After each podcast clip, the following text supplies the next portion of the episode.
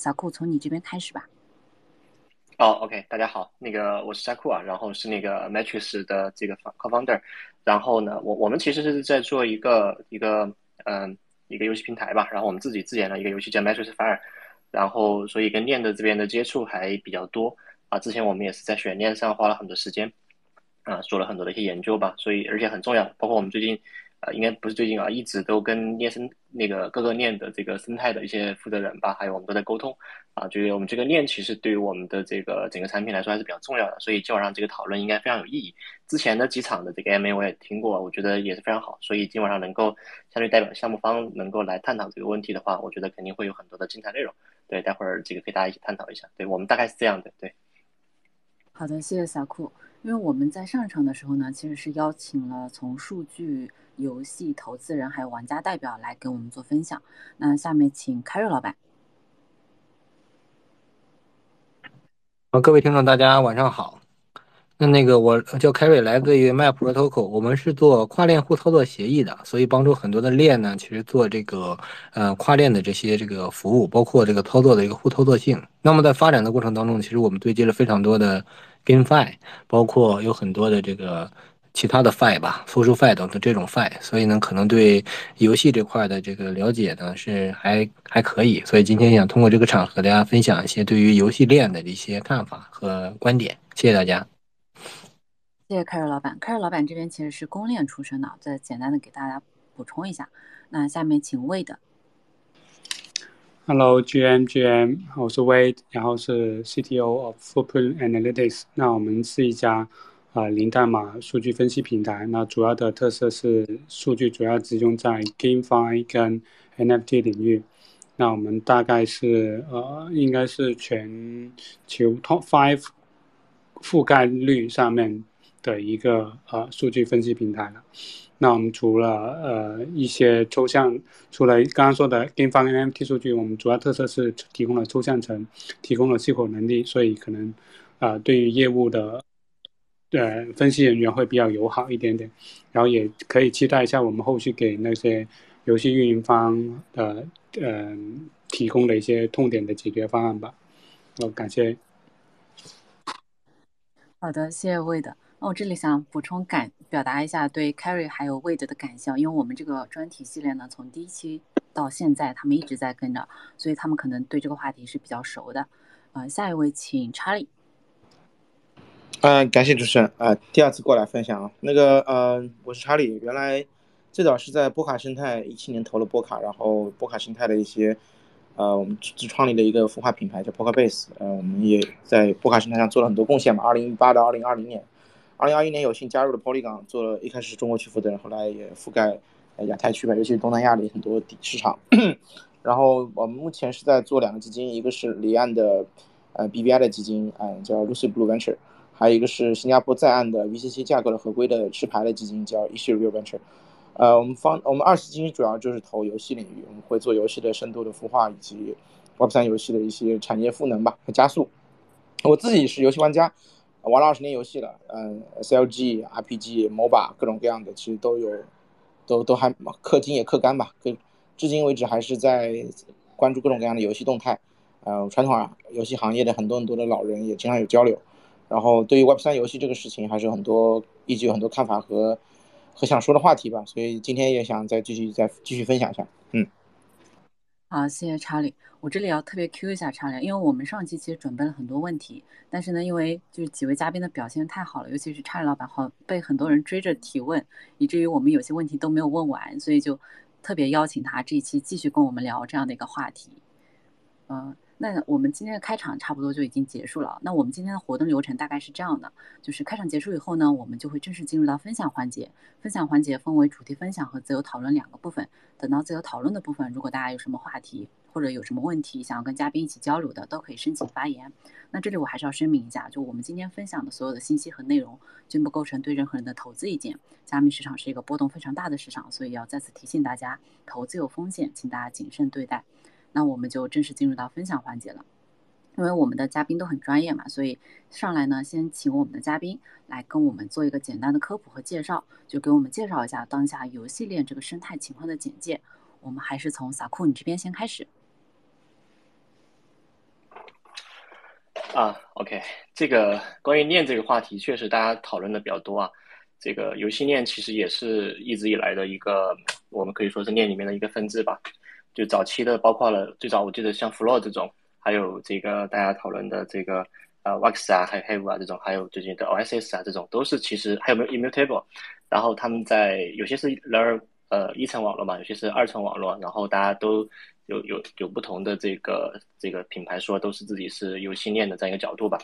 然后我们其实我们也很关注这个哈，因为我其实我们是代表项目方吧，然后所以在其实我们也是在一直在观察这个不同的链它对于生态的这个价值怎么选。那我我觉得从呃，我觉得可以给大家分享的，也就是说我们在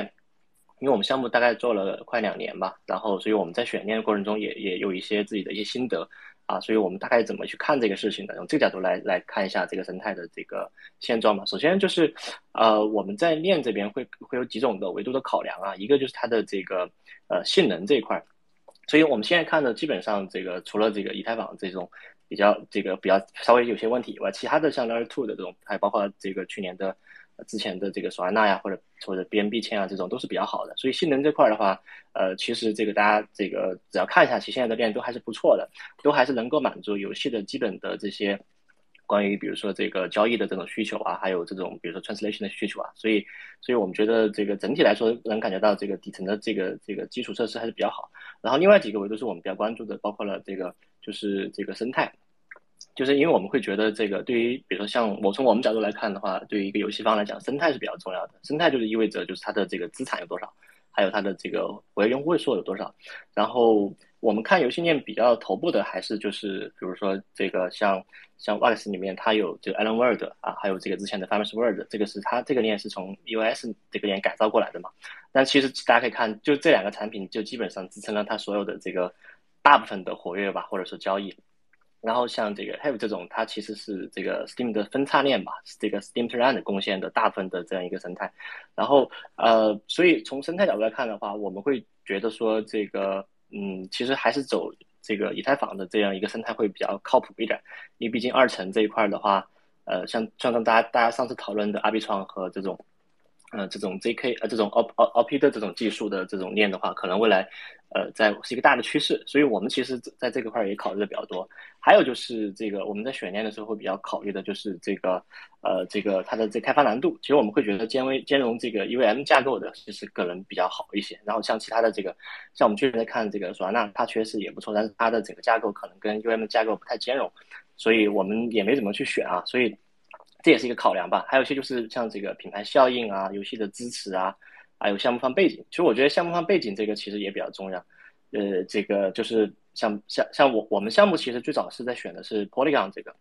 因为 Polygon 它的这个呃，无论是从它的技术上，它它其实比较兼兼容这个 EVM 嘛，然后它的这个性能也还可以，然后还有就是他们的 gas 费啊，还有生态都还可以吧，所以我们我们这样考量。然后刚刚提到的这个相关背景里面，其实就是大家也会看嘛，因为像比如像美国的一些链，还有一些印度的一些链，还有中国的一些链，这个其实都是不太一样的啊，所以所以我觉得就是看这个游戏链的发展来看的话，其实作为项目方，我们会比较倾向的就是看这几个维度。那这几个维度的考量，其实也是现在大家呃重点的看的一个事情吧。所以，我我先就是抛砖引玉，给大家这个分享一下我们的一些看法。对，哎呀，谢谢小库。那下面请公链出身的凯瑞老板，你来跟我们分享一下。哦，那其实也跟了好几期的这个话题了啊。其实是就是说，这个公链这块呢，其实没有哪个公链说专门可能给游戏呢去提供一个服务啊。最早出来的这些公链，是后面慢慢发展的。我们见到今天，其实我们说的 Wax 啊、Hive 啊，包括 DFK 啊，还有 OSYS 这几个链，可能是专门的这个游戏链啊。包括我们常常说的像 Flow 啊这些链，可能属于专业的游戏公链。那么还有一些的就是刚才那个小库老板说的通用型的这种 Layer Two 啊，包括 EVM 兼容的这些链，可能也是专业的这些链。但是呢，可能下面的游戏呢现在也比较多。但其实可靠的统计呢，现在其实游戏的应用已经超过了 DeFi 的应用，大概能占到百分之五十二到五十五左右的这个应用的一个规模。所以呢，其实这些 L Two 的这些应用，包括 EVM 兼容的这些链，其实很多也成为游戏选择自己的。公链的一个非常重要的一个选择的一个基础吧。另外第三个呢，可能就是有一些游戏伴随着发展壮大，自己呢又出来一些链，就是像我们的这个呃 Runi 啊 Runi 这样的这些链。所以我觉得这几个方面呢，可能代表了游戏公链的这个发展的方向，就是有专业的游戏链，还有通用型的公链，可以承载更多的游戏。另外呢，游戏随着发展壮大，自己呢也推出自己的链。那无论是哪种呢，可能都有它产生和产生和发展的一个原因。那么每个游戏可能要根据自己的情况，适时的来选择一些链，或者是适时的可能推出自己的这个链。我觉得可能这都是未来的一个趋势和一个发展的方向吧。嗯，好，谢谢大家。好的，谢谢凯瑞。那魏的，你从数据的角度也跟我们聊一下这个话题。好，好的，好的。那我又给大家稍微报一下数据啊，就是从刚刚提到的 DFK、Oasis 或者 Hive 这里面呢，从数据绝对值上面来说，Hive 呢可能是呃用户量是最多的，然后 DFK 是其次。那 Hive 刚刚说到，如果说绝对值的话。它看起来是接近十多万的一个活跃用户啊，那主要都都是来自于 Spinderland。那 DFK 的话，实际上是源于啊 Avalanche 的 Subnet，它的 C chain 是也是 EVM compatible 的，但是啊量的话就没有像啊 Hive 的 Spinderland 这么多。那 Oasis 是其实是日本的一个公链吧，是去年。啊，大概七月份的时候才刚起步，然后是叫一个，应该是叫 Double Drum 的一个呃 Crypto 来去呃起家的。那它可能跟其他的链不太一样。刚刚嘉宾也提到，就有些生态，那它可能在潜在的 Web Two 的生态呃关系上面可能会做的比其他的链好。那为什么这么说？是因为它。有跟呃 Sega 去就世嘉去做一个商业上的合作，有可能会把一些很热门的一些游戏把它挪上来到链上。对我们知道呃的是，呃好像有一个叫什么《三国志》之类的，我他们也在计划，好像是今天在在在上。OK，然后所以的话，这些是。在生态上面会跟其他的跟啊就是游戏专门链的这个角度稍微不太一样，对。然后呃简单先说到这么多游戏的这个链上面，但是刚刚说到的有一些数据呢可能会稍微值得大家去质疑一下，就是呃 Hive 的这个数据，因为可能大家都比较啊。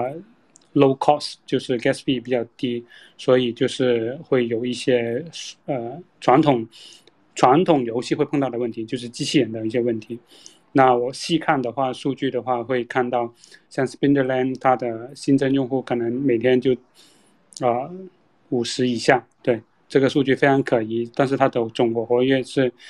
呃十多万，那很明显这里有问题。对我就不啊先点到这里吧。嗯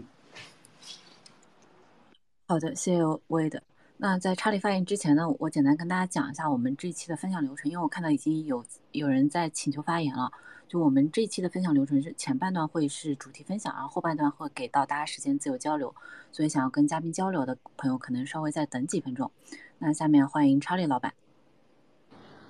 哎，好的，我刚才大家也说了好多了，几个嘉宾都说了几个维度了，然后我觉得补充几个点吧。首先，我觉得游戏跟游戏，呃，传统游戏，不管是传统游戏还是 Web 三原生的游戏，进去上链这个事儿，选择公链这个事儿，其实两个维度嘛。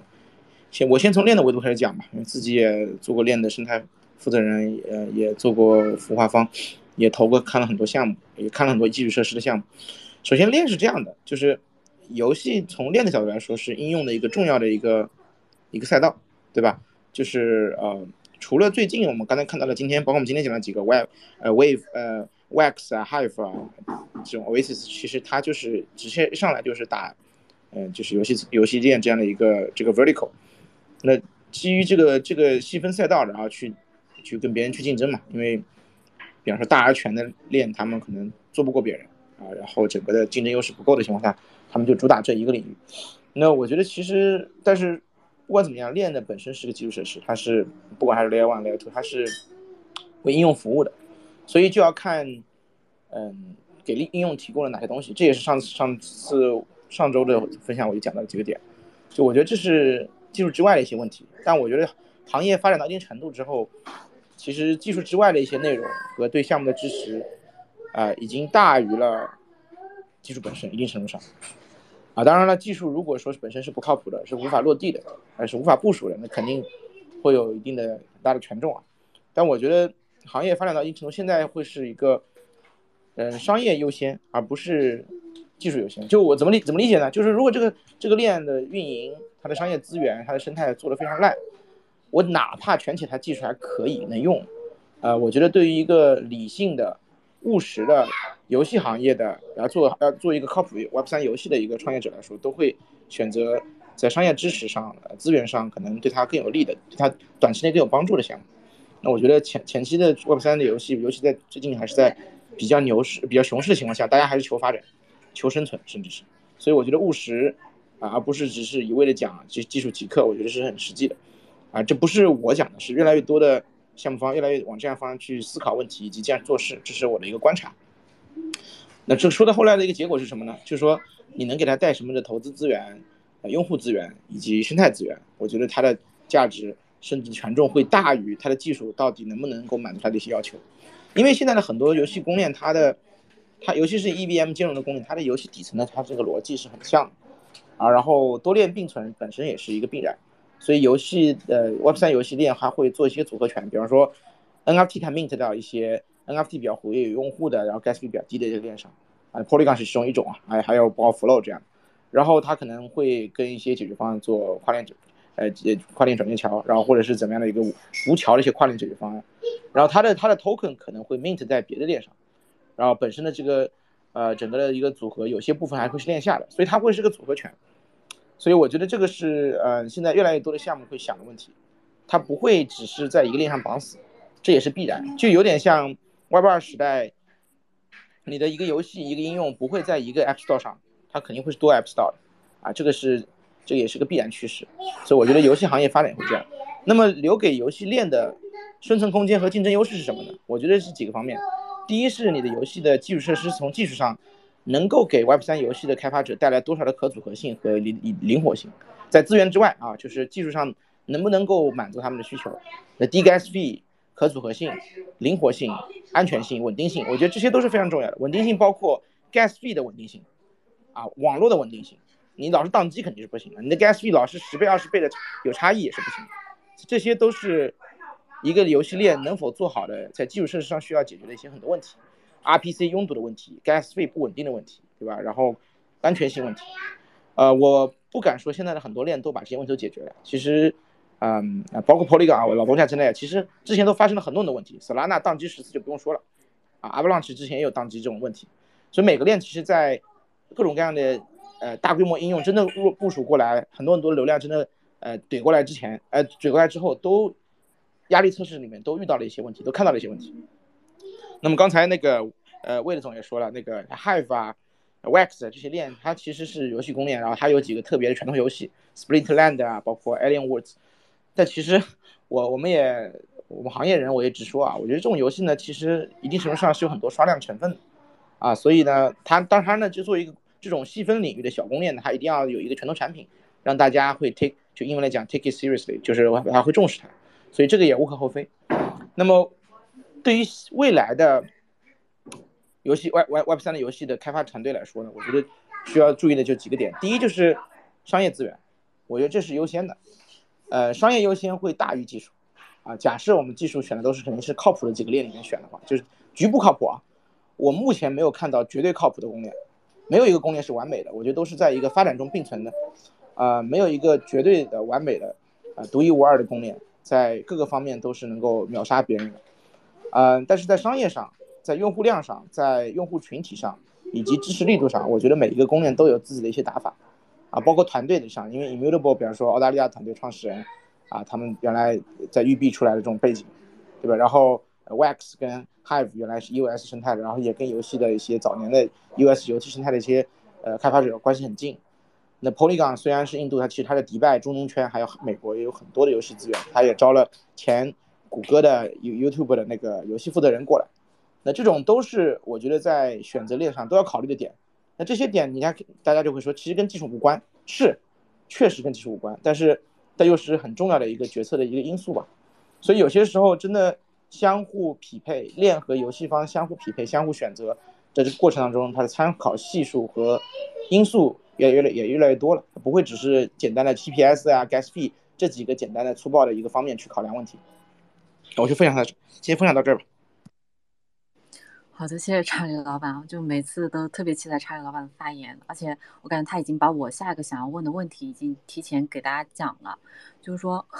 我们下一个问题呢，其实是想请几位嘉宾跟我们聊一聊游戏链存在的重要性。因为我们其实是从通用公链，然后一直聊到就热门公链，然后这期我们聊到游戏链。那我们讲了，就是其实每个公链它可能都有自己的特点，然后包括前面一开始撒库在跟我们分享的时候也提到，就是说现在大家的性能好像差别没有那么大，就是也大多数能够满足。那游戏链存在的重要性和它的特别意义是什么呢？这个呃问题还是。再请其他几位嘉宾也跟我们简单分享一下。那萨库还是你这边先开始。OK，我我觉得刚刚那个那个俏丽那个讲的挺好的，就是说这个它的重要性嘛，游戏就是这个游戏链，我觉得可能都不不能说叫，就是我们可能在想这个问题之前，在想这个游戏链它是否真的有必要存在，还是说这个嗯，它的它它的这些它这个逻辑是什么？这个我其实我之前我们自己在讨论的一个问题啊。就像这个，因为我我自己是做游戏开发嘛，所以我们也会讨论的一些，像链就等于是像引擎一样，引擎里面我们有，比如说 Cocos 二 D 有这个 Unity 有这个虚幻、虚幻四、虚幻五啊，这么之类的，对吧？然后我们看这个逻辑的，就像就是，就是这个游戏链它的重要性是，我个人感觉啊，其实似乎没有，并没有那么强。就是我觉得唯一有一点是可能会有存在的一个价值，就是它的呃，就是像罗链的一个逻辑，就是项目方其实很多时候，嗯。它的生态起来以后，它自己必然也会开发一条自己的链，而这个链就是为他们整个生态去服务的。因为我觉得这才是游戏链比较重要的一个价值。比如说像大家提到的这个它的稳定性啊、生态呀，呃，还有它的这个安全性、gas 费啊、啊稳定可组合性啊之类的。那这个事情其实在很多的大的这个一层网络和二层网络里面，其实都能够满足的啊。只不过是说核心就是说这个每个链对于项目方的支持力度的差异。啊，以及比如说这个游戏项目方可能要去呃去去嫁接这个生态，比如说像阿币创现在这个大家还没发币嘛，大家认为要是发币，然后你这个时候去做一个它的第一个的，比如说它的游戏平台或者它的某个游戏，那你可以去去撸一下这个阿币创的这个它的这个空投啊啊，或者它的早期的这个这这个这个逻辑嘛啊，这个其实是可能是有点必要的，而且因为这个这个链本身它还在成长，那我觉得可能这个是唯一呃比较有一些考量的一个价值的，就是选它的生态那。我刚刚说那个这个结论，就游戏链的重要性，可能就唯一体现在我我自己感觉会体现在就是项目方自己做一条链出来，因为因为就像引擎一样，它其实需要定制很多的一些场景，它要定制一些玩法。比如说现在我们就会看，比如这个像像我们项目现在也遇到一些问题，就是比如说我我的我的 NFT 是发到了以太坊上，我的代币可能发到也是以太坊上，但是我的链，比如选择 Polygon 或者选择 Arbitrum，对吧？我要来回的去跨啊跨越这个跨链桥嘛。但是跨链桥这个事情的安全性其实不掌握在我们自己手上，那这个其实对我们来说就是一个很被动的事情。那我我就说，它的游戏链，它其实它它其实应该发挥的一个价值，就是去解决类似这样的问题，啊，就是就是因为因为资产这个事情它是分布在不同的地方的，而还有一个很重要的点就是说，很多项目方其实包括我们也是这样的，我们肯定也不会去选一个呃只在一条链上发，可能也是个多链，但多链其实也有个问题，就是多链的问题就是说它会分散你的用户。分散你的资产啊，分散很多的问题，所以我觉得游戏链的真正的存在的必要，可能就是项目方他们自己生态做起来以后，他需要一条链去定制解决他们自己的问题啊。就像比如说以前我们在研究研发端游的时候，呃，像比如说暴雪，像那个网易或腾讯，他们自己都会做自己的引擎。那这个引擎它其实是会针对他自己的一个项目，呃，去做一些特定的一些东西。那这个这个趋势，我觉得是可能会呃比较比较可能会有，在未来的话，那比如说刚刚说的那些其他的一些我们追求的一些问题啊，比如说这个稳定性啊，这个 get gas 啊，还有这个它不宕机啊这些基础的，我会觉得在未来的所有的呃 layer two 这个领域上啊，或者新的供应链上，其实他们都能够解决，因为这些问题不解决，这些供应链其存在的新的这些存在的意义就不是很大了啊，这这是所以说我我看到的一个情况，然后。呃，如果说真的要去做游戏链的话，我觉得可能还是要随着这个游戏的生态，就是 Web 三游戏这个生态它起来以后，就假设到以后，就是我们也看到了，说实话，抛抛开刚刚说那几个游戏啊，就是像 Springland 或者说是这个 Alan Ware 他们那个 Have Have X 他们上的这些游戏以外，其实现在的用户是很少的我相信在下一个周期啊，当整个生态里面，比如说有上百万的 U DAU 啊，上千万的 DAU 产品出来的时候，那个时候才会真正意义上出现一个所谓的游戏链的这样一个逻辑。因为因为这些我们现在看到的大部分的链都是没有经过高频发的这个检这个检验的。像我们以前做的游戏都是，比如说百万 PCU 在线啊，比如说千万 DAU 啊这种这种逻辑的，我觉得现在的供链可能。拿出来检验这样一个规模的时候，可能都是经不起推敲的。所以在这这种维度下，而且项目方这个需求又非常多，比如说每天我有各种各样的运营活动啊，各种各样内容要推吧，对吧？那其实如果出了问题的话，对吧？我们又不能去等这个这个供应链来帮我们处理，我们只能只能自自自己想办法。那所以我就觉得自己，当有一天这个有一两个产品，它的规模已经大到了，比如说像王者荣耀。啊，先不说王者荣耀吧，比如说比王者荣耀小十分之一的规模的这样一个链度的时候，那个项目方他们自己肯定会出一条自己的公链来解决很多的一些问题，包括资产跨链的问题啊、安全问题啊、性能问题。所以，我我还是刚刚说到我那个结论，就是这是我唯一觉得说游戏链存在的一个必要性的一个一个可能性。对，好，谢谢。好，谢谢萨库。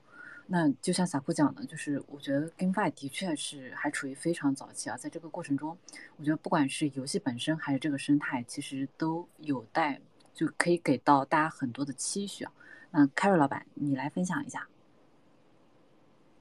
那正如主持人刚才所说的，其实现在所有的 GameFi 呢，其实真的处于游戏的这个初级阶段，有些可能连真正的。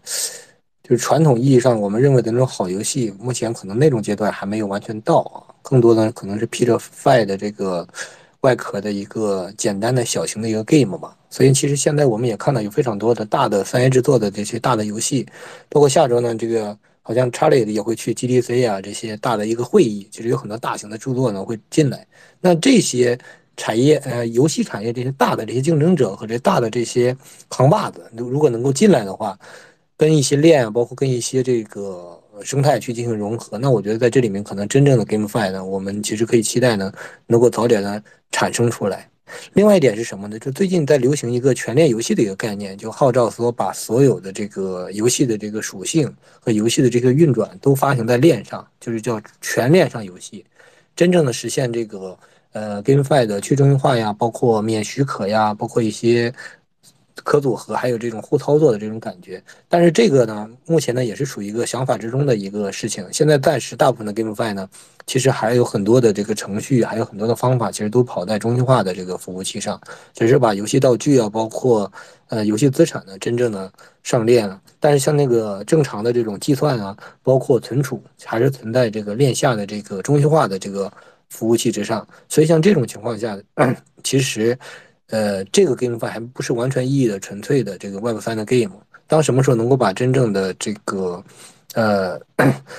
所有的这些东西交给玩家，让玩家掌控所有的一个所有权，我认为可能 GameFi 的春天呢才能真正的去到来啊。所以我们其实也乐于见到说，呃，即将于下周开始的这个 GDC 的这些活动，看能不能真正的把我们一些在传统 Web 二里面玩的一些好的游戏，真正带入到 Web 三的世界里面，就是让 Web 当让 GameFi 真正的成为。Web 三 Game，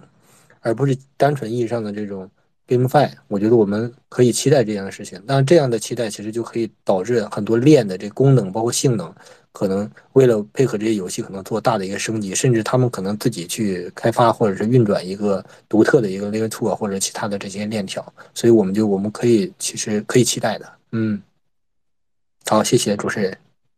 谢谢凯尔兰。那下面请魏的。看看你能不能从数据的角度来跟我们分享一下你的观点。呃，我今天刚好看到一个数据，就是说，呃，讲呃，现在 crypto 的游呃，不是不是游戏画像，不是游戏用户画像，是 crypto 的用户画像吧？对，大概是比如说是三十多啊，然后有收入啊，然后收入还不少啊，然后是来自于呃，主要是为了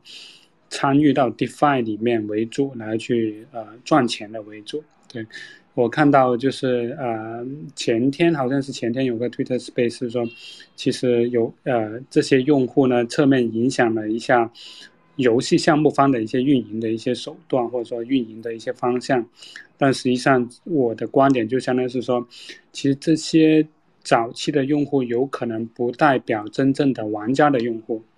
然后刚刚大家其实说到啊，现在的项呃游戏项目可能不是说特别特别的好玩，那其实是有受到现在的参与的这些这种游戏或这种画像的用户的一些影响。那真正的喜欢玩游戏的用户可能还没有进来，但是我们还是需要。啊，我感觉还是说需要去持持续的去 build 这个项目，或者说持续的 build 这个方向，等到有一天，或者说我们有更多的用户，更适合的对象来去来到这个呃 crypto 来去消费的时候，可能那个时候才会比较呃真正影响了现在游戏运营项目方的一些决定。现在的游戏的画呃玩家的画像不是最真实的画像，我的观点是想说是这个。谢位的，那查理老板，看你有没有想要对这个话题再进行一下补充的？呃呃，主持人，你们再回重重重申一下问题啊，就是我忘了问题是什么了。其实大家聊了蛮多的，蛮精彩的。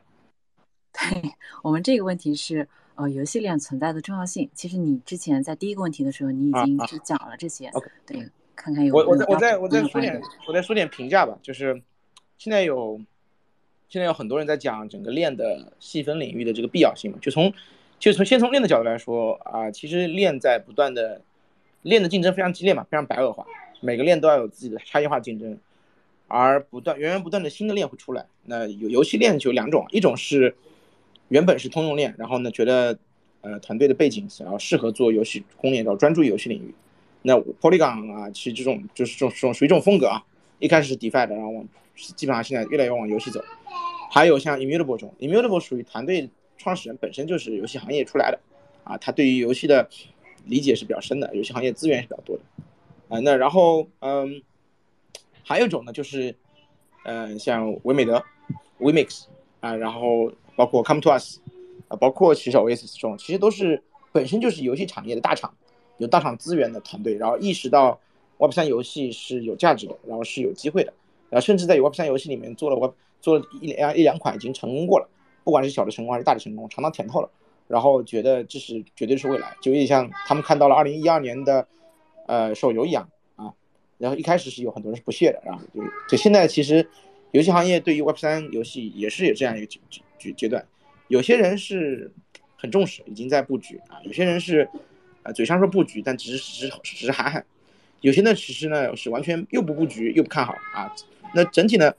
不同的类型的人也是很正常的，每一波的新的范式转移都会有一波人被淘汰，有一波新的公司起来。那国内的很多顶级公司其实也是在那波手游的时候起来的。那我觉得中国的游戏产业在上一波能够甚至一定程度上叫板美国或者去海外的顶级团队，一定程度上就是在手游端，我们是应该说是全球领先的啊。我至今为止我是我一直还是觉得国内的很多游戏玩游戏的开发团队，至少至少在移动端我们是领先全球的。当然了，这些团队目前来说是并没有太好的理解 Web 三是干嘛的，啊他们也并没有很多再进来。呃，刚才 Carry 也讲了，就 GDC 嘛，大家都会去。呃，今年 GDC 非常值得期待，有很多大作会宣发啊，会有很多利好会出来。那些利好会带来币价的上涨，或或者是 NFT 的 hype，包括一些叙事，我觉得都是有可能的。那在这个之后呢，我们要看到的就是可能就是一方面是用户会增多，第二呢，可能新的品类会出来。现有的存量玩家会有新的选择，可以来尝试新的新的游戏。那增量玩家也会因为这个新的游新的游戏内容会带进来。那我觉得这是对行业肯定也是，呃，往正向方向去发展。这个我们肯定还是期待的。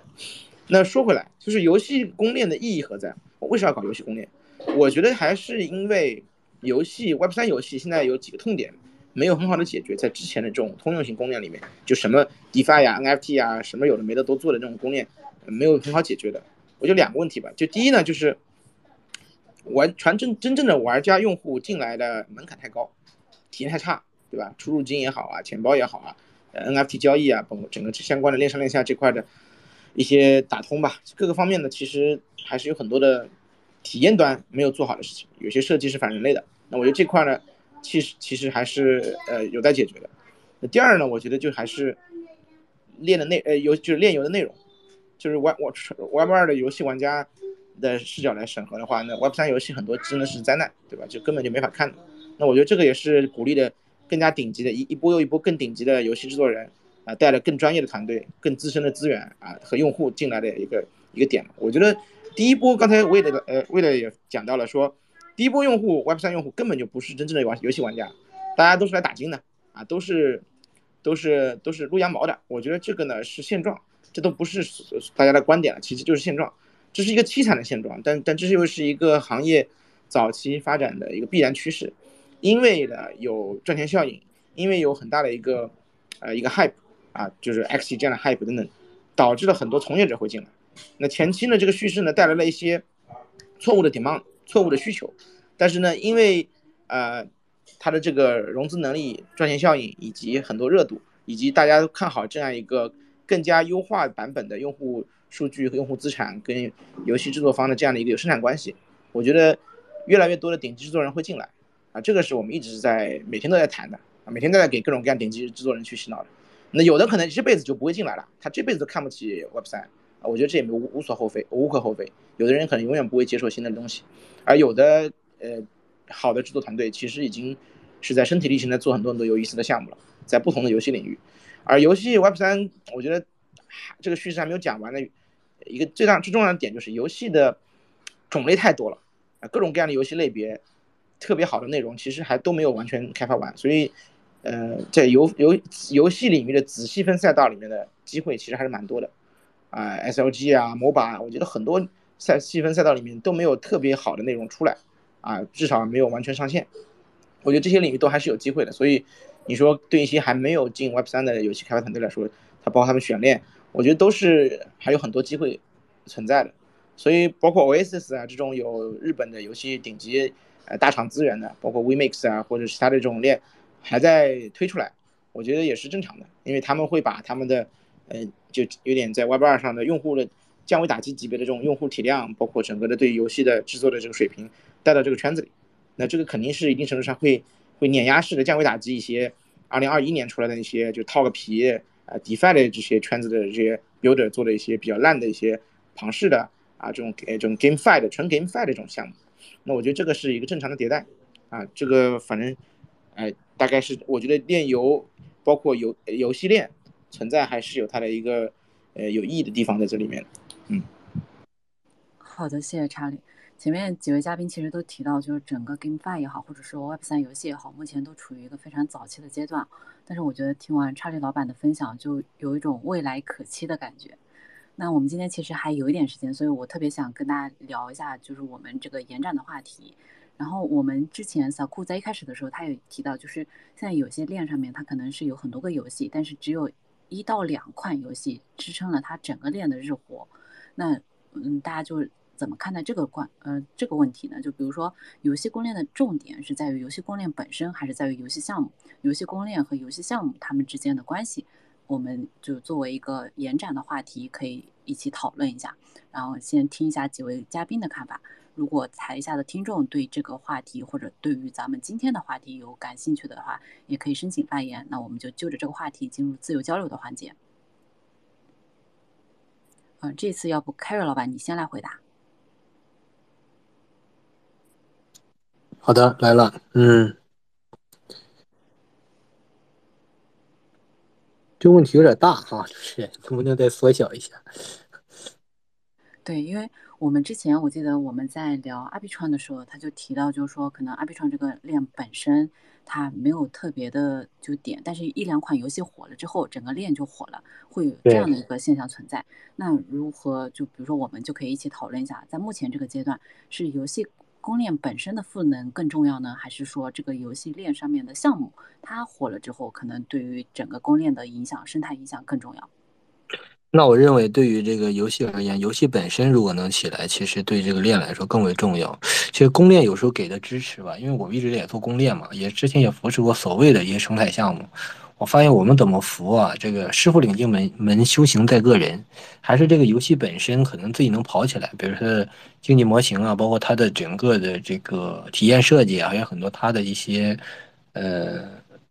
独特的运营逻辑吧，这些东西，它如果赚自己赚不起来的话，公链给再大的赋能或者导入更多的流量和资源，好像都不太容易起来，是这样的一个情况。所以我觉得游戏本身可能远大于这个公链给它的这个支持和这个扶持。公链做的是锦上添花的作用，它绝对不是说你游戏刚做出来什么用户都没有，然后呢这个公链就给你导入一千个用户，那这个也挺难的，因为导给你一千，这一千个人在里面做什么，对吧？是 mint 一个 NFT 啊，还是说进来以后直接就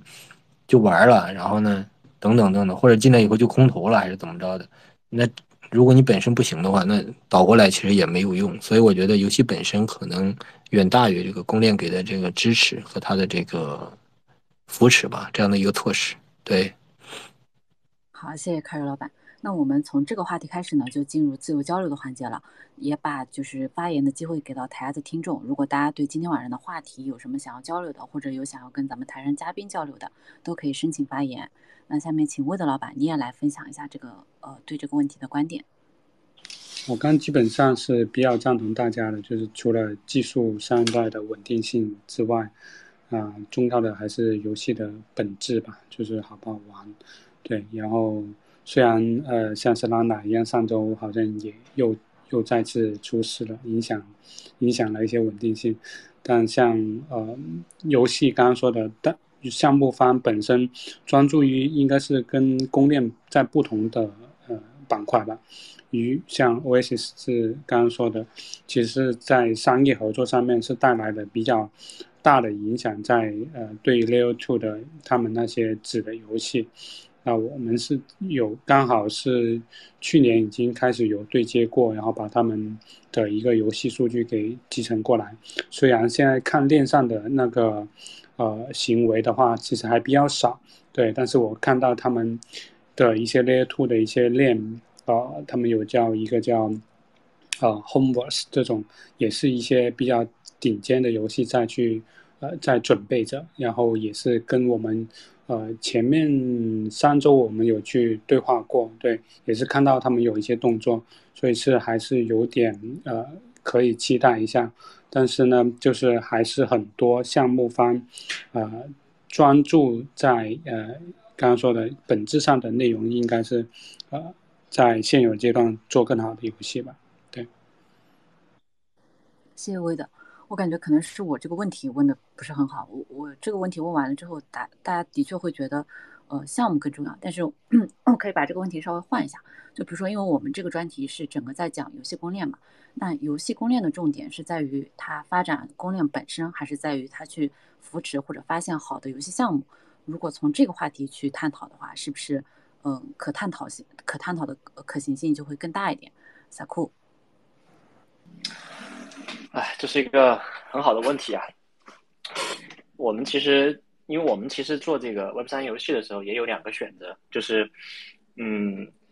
就怎么说呢？就是说，因为链本身不掌握在我们自己手上啊，这个在社区，这个也没也没什么问题。但是有很多问题，游戏的这个复杂度呢，它其实是会非常复杂。就像我刚刚就提到，就是为什么很多游戏开发团队他们会自己做引擎。啊，他自己搭一个引擎，他都不用，比如说虚幻或者 Unity 或者 Cocos 2D 的引擎来做，就是因为这个里面有很多很复杂的一些东西。那我觉得回到整个行业来说的话，就是这个问题应该从两个角度来看，一个是行业本身到底是去发展游戏链重要，还是先发展项目重要？我觉得肯定是发展项目更重要，因为因为我觉得这个公链本身呢，这个就除了游戏链以外，很多的公链其实已经很多了。啊，那这些项目去支撑游戏的这个发展，那其实是呃已经绰绰有余了。然后再去做更多公链的一些，比如说游戏链的这样一个细分领域，可能对它整个行业来说，呃意义没有那么大。反而是我们去做一些好的游戏，去解决。比如说，把更多 Web 2的用户引进来，解决这个钱包使用，解决一些这个，比如说资产安全的问题啊，还有这些交易的安问题啊，把这些问题解决之后，那这个整个行业的生态，我觉得可能是更重要的一个逻辑嘛。这是这是第一个角度。那我觉得，如果是从这个单个项目来看的话，到底是发展链本身重要，还是这个游戏项目重要？我会觉得说，从项目方来看，肯定是我们会更看重游戏的本身，因为其实公链等于是基础设施。那基础设施它所需要投入的这个逻辑啊，对于游戏来说其实是非常重的。那游戏本身呢，它是一个应用层，那应用层跟公链的这个价值是一个，我会认为，比如说公链这种基础设施，它是一个长期需要投入的一个事情。那游戏这种呢，是属于稍微中短期一点就能够出现的一个东西。那对于比如说像我们一些项目方也好，还是对呃很多创业者来说的话，可能他们先把这个游戏做出来，或者游戏的价值。做出来可能更重要一些，而且我会觉得整个我们这个 Web 三 gaming 这个行业的话，啊，说如果说是这个细分这个细分赛道来看的话，呃，这个大家缺的可能还是更多的是，我觉得是用户，缺的是更真正好玩的产品，啊，真正好玩的一些东西。那这个游戏链它其实不解决这个问题嘛，啊，更多的是它只是保证了它可能顶多是把这个呃基础的一些功能提升一提升一下它这种逻辑。比如说我们看这个像 Immutable 这样的产品嘛，他们其实最早也是先做公链嘛，然后做了这个公链之后发现这个生态起不来，怎么办呢？那就自己做 Goddam Chain 嘛，啊，还有好几个游戏他们自己也做，然后你然后大家可以发现，即便他们做了好几个游戏，这个用户量也不见得能起来，对吧？所以，所以这个当然，我我觉得就是说，这个两个都重要吧。但是从不同的角度来看，对行业来看，对每个呃项目方来看的话，它的意义程度都都不太一样。但是我整体会觉得说，现在更需要的是在呃应用层、在生态层这个上面去做一些问题。而且我们能看到，就是比如刚刚提到的这个，比如中国的做手游的团队啊，或者做应用的团队，这个都是全世界很强的。那这团队他们进来以后呢，其实会让这个整个行业有带来更多活力。我我会觉得说，从大格局来看的话，我们是需要让整个行业繁荣发展嘛。那并不是这些更多的公链啊，更多的这个游戏链能解决的。我觉得可能在应用层上，可能是一个呃比较好的突破口。对，这是我整体的看法。谢谢。好，谢谢萨库。那想从投资人的视角，查理，你有什么嗯想要跟大家分享的吗？啊，我我觉得应用和链都挺重要的。然后围绕着。围绕着游戏内容，还是有很多工具层和一些就是我们传统意义上说的送水的一些 middleware，其实还没有解决吧，还是有各个方面吧。呃，法币出入金啊，整个的资产的这个这个流通性啊和组合性啊，以及还是还是有蛮多一些小的点需要有待解决吧。嗯，更加优化一点，也不能说是没有，其实是各种各样解决方案都有了，其实都有有待优化。我觉得这些还是啊需要解决。当这些解决之后呢，我觉得其实确实。内容是很重要的，我觉得这个行业在现在这个阶段是内容为王的，就一个顶级内容其实能够带来的，啊，呃，带来的这个这个这个这个的一个热度和整个的一个真正的增量，啊是非常大的。应该来说是，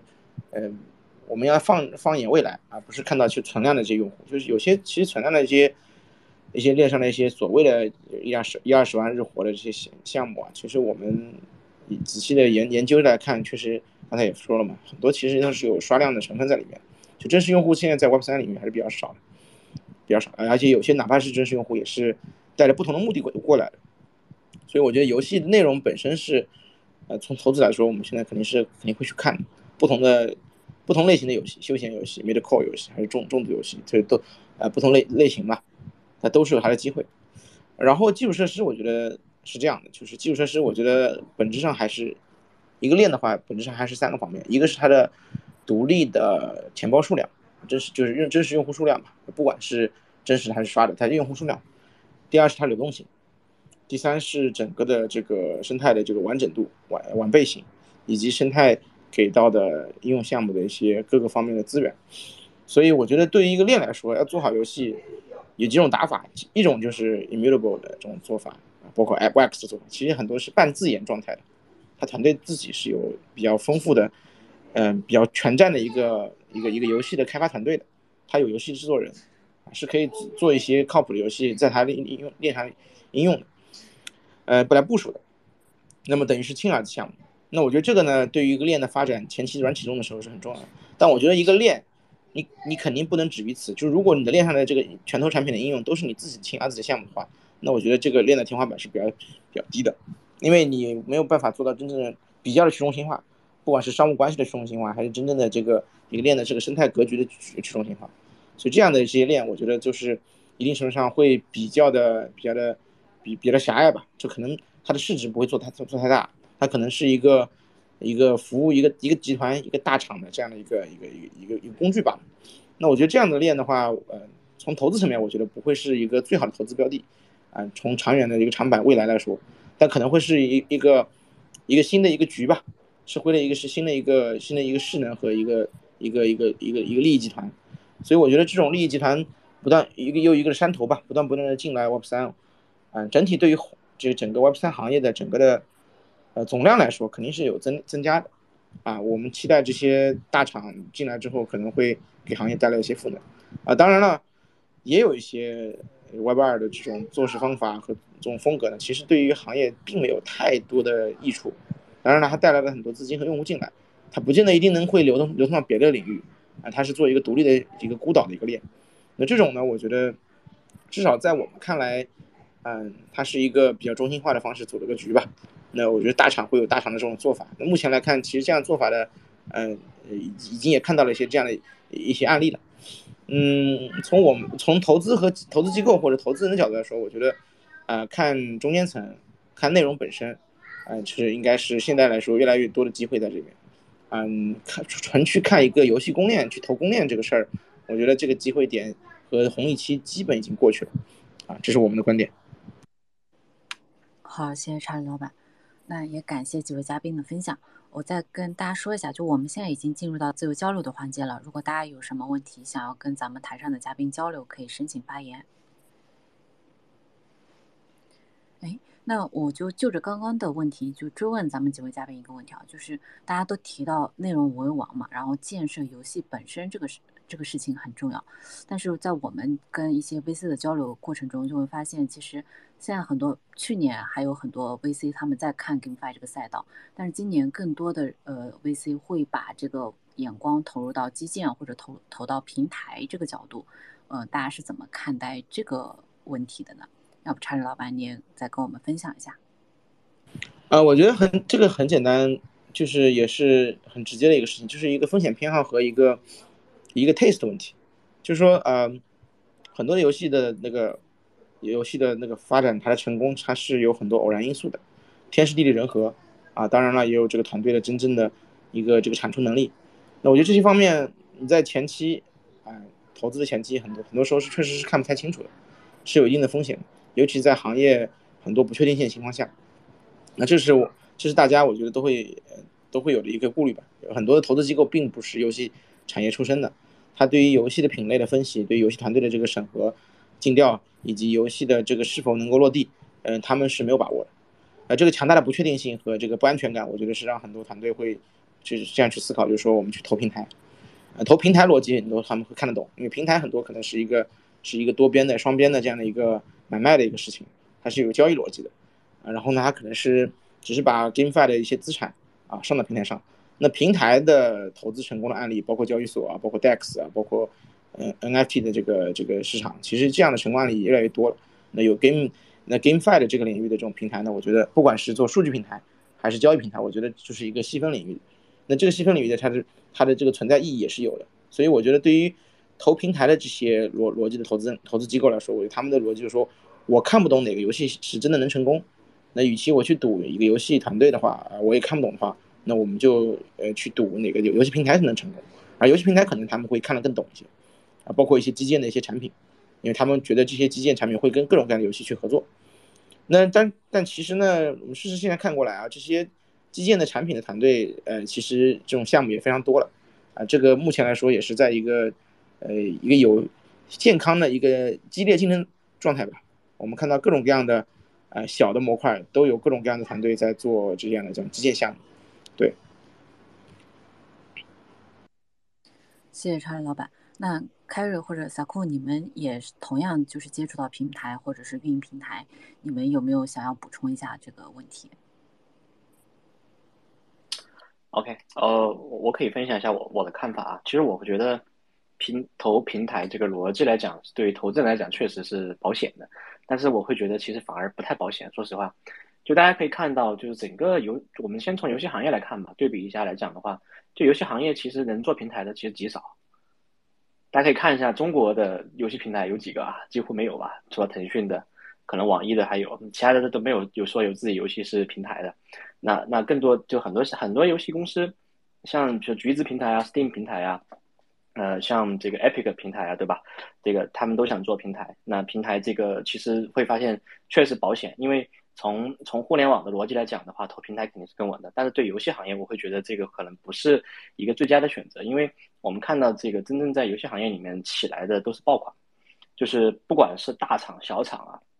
大厂第一开始立住的都是，只要你是从游戏出身的，都是从爆款开始做出来的。然后你有一两个爆款，然后你就能活很多年。还有很多独立游戏其实也是类似的。那我们现在看 Web 三的游戏其实也是类似嘛，就是包括嗯最早的加密猫啊啊，还有这个 Axie Infinity 啊，嗯 Stepn 也算吧。然后它其实都从爆款做出来的。然后有了爆款，然后去做做平台嘛。然后这个逻辑可能一可能会更好一点，更适合游戏圈一点。这个这是我的一个看法。然后。这个平台的逻辑呢，其实，呃，包括我们自己也说自己是会做平台呀，但是平台要做的事情就太多了。比如说你是一个创业公司，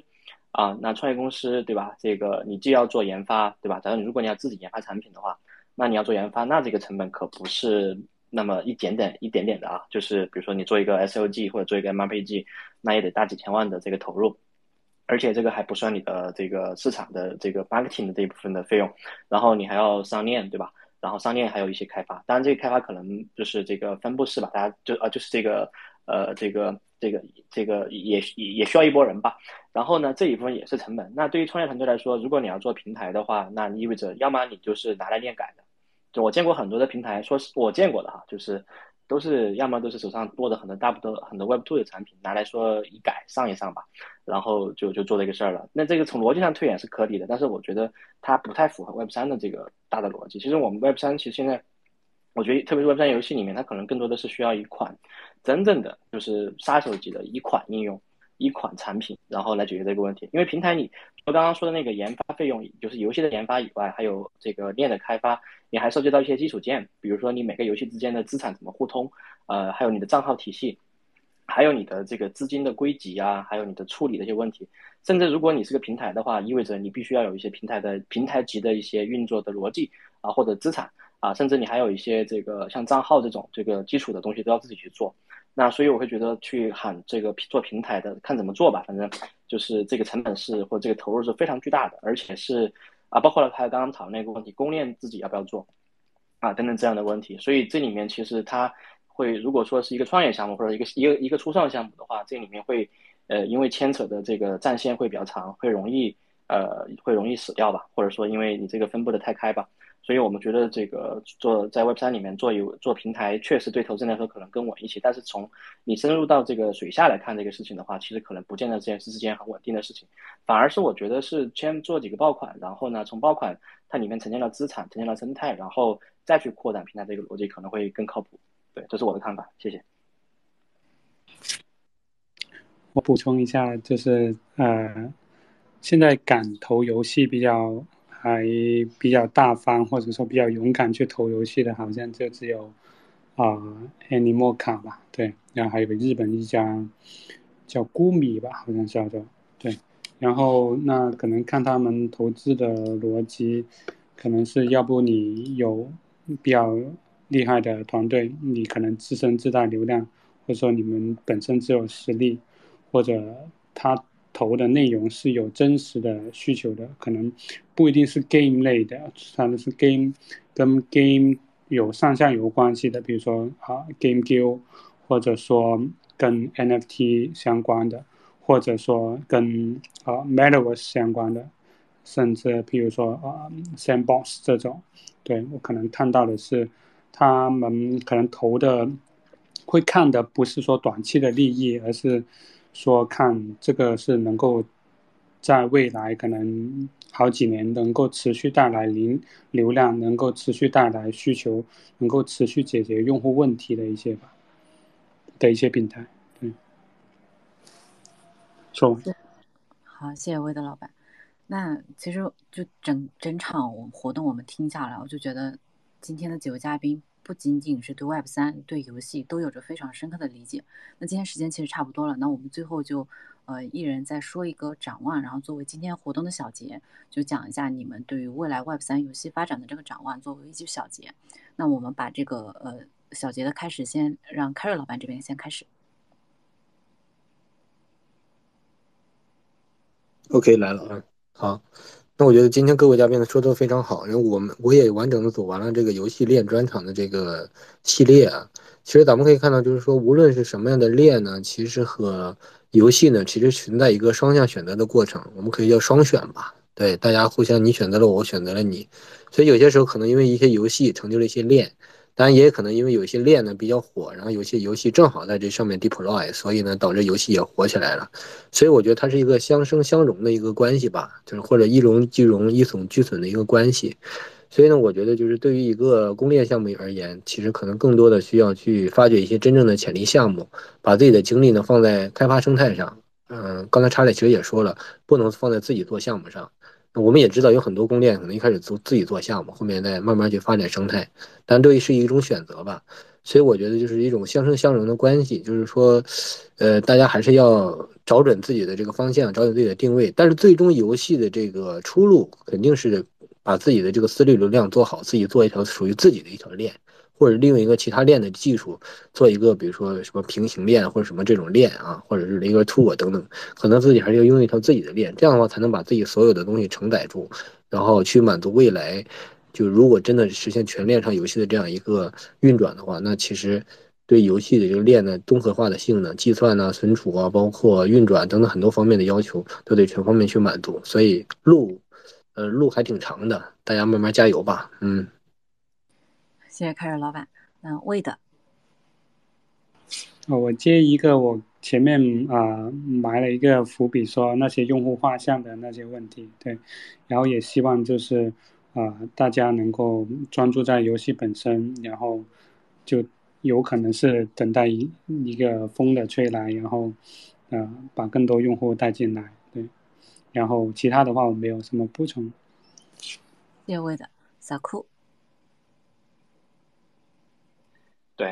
呃，因为我自己是做做这个真实的项目的开发吧，所以我其实还是比较非常乐观的。因为，嗯，我从各方面的信息都看到了这个，呃，就是包括了最近，比如说有很多很好的产品出现了，啊，他们的模式啊、商业化呀，还有用户都跟以前不太一样了。呃，然后以及平时我们自己平时也会花很多时间跟用户去交流吧，发现用户其实也在改变啊，然后跟一些投资方也在聊，然后其实发现大家其实都愿意，呃，愿意花更长的时间和投入更多精力来把这个事情好好的做下去，然后本身因为我们也是做了。很多年的游戏啊，我们来到这个做这个 Web 三这个游戏的时候，其实你会发现，除了我们以外，还有更多的跟我们以前的在做传统游戏的人也进来了吧。所以这个行业从人才、从共识、从产品的这个发展来看，都是变得越来越好的。所以我我会认为这个行业是一个必成的一个行业，只不过它的规模到底有多大的这样一个逻辑。所以我还是非常期待能够跟这个我们的每一位。这个行业的人一起来把这个事情把它做出来啊，直到我们真的能够做出几个爆款，让这个所有的呃人都能够看到这个东西。而且我我想说一点，就是我们并不是跟呃 Web 三的游戏竞争，我们是要跟以后的 Web two 的游戏去竞争的，这才是我们终极的目标啊！甚至以后我们要做 Metaverse，这才是我们最终的意义。对我大概就是想说这个。好，谢谢。谢谢小库，查理。啊，作为一个用户视角，我希望真的能够打动我，让我能够有时间。包括有花花钱在上面的游戏能够出来了，在 Web 二世界的游戏，其实因为魔兽世界今年这个事儿，包括一些别的事情，EV Online 等等，其实也伤透了很多心吧。我期待一个范式出来，这是对于用户视角。从投资人视角，我们希望能够看到好的项目，能够一起成长，然后能够在呃在他们需要我们的时候，能够早期能够帮到他们，是我们的一个赋能的角色。嗯，从生态建设角度来说，我们希望越来越多的用户能进来，好的资产能够 mint 上来。呃，游戏游戏链不会被一些游戏的老人吧嗤之以鼻，觉得就是一帮庞氏的一帮骗局。那二零二一年的年底，其其实是被被很多人在嘲讽。那我觉得这个那个时代已经过去了，更好的一个良币驱逐劣币的一个一个一个趋势肯定会发生。啊，这个是我是蛮蛮有坚定信念的。就从三个视角吧。好，谢谢查理老板，也谢谢我们今天所有的发言的嘉宾。那我们今天几呃今天的分享呢，就到这里结束了。感谢大家对这一期的关注。对。嗯，就这里我还是要声明一下，就我们今天分享的所有的信息和内容均不构成对任何人的投资意见。加密市场是一个波动非常大的市场，所以还是要提醒一下大家，投资有风险，请大家谨慎对待。嗯呃，再次感谢一下我们台上的发言嘉宾 Saku、Carry、Wade 还有查理。呃，大家可以点击关注一下他们的头像，然后呃关注一下他们的推特，就是如果就是对他们的发言。比较满意的话，那大家也可以关注一下我们 GMA。这里呢，最后再简单的跟大家介绍一下我们 GMA。GMA 游戏联盟是一个定位于 GameFi 领域的道组织，目标是打造一个有玩家驱动的网站共同体。我们的主要参与对象呢，是对 GameFi 赛道感兴趣、有投资实力、投研能力且愿意分享的机构和个人。也会不定期的在社群分享有参考价值的链游领域的生态报告、投研报告、游戏测评等。每天会在社群更新 GameFi 重要事项的相关资讯和内容。基本上不出意外的话，每周我们都会做一些跟链游相关主题的 AMA 分享。那围绕整个链游领域，包括生态发展、具体项目等一系列的问题，会在每一期的话题中逐一跟大家进行交流。呃，另外呢，因为每一期可能都会有一些新的朋友加入嘛，所以如果是首次听我们 AMA 的朋友，大家可以点击一下我们 GMA 的头像，关注一下我们的推特账号，我们的所有的信息都会通过这个账号进行分享，也可以通过账号里的 Link Tree 进入我们的 DC 群。那欢迎大家加入我们，我们一起交流，一起学习。最后还是提醒一下，大家可以关注一下我们几位发言人的头像。那就像我们几位发言人反复强调的那样，不管是 GameFi 也好，还是 Web 三也好，可能目前。整个行业都处于非常早期的一个状态，但是听完大家的分享，会觉得这个行业未来可期，所以也希望大家陪着我们一起，就看到整个未来 GameFi 也好，是 Web 三的发展。那今天的分享就到这里结束了，再次感谢大家的陪伴与聆听，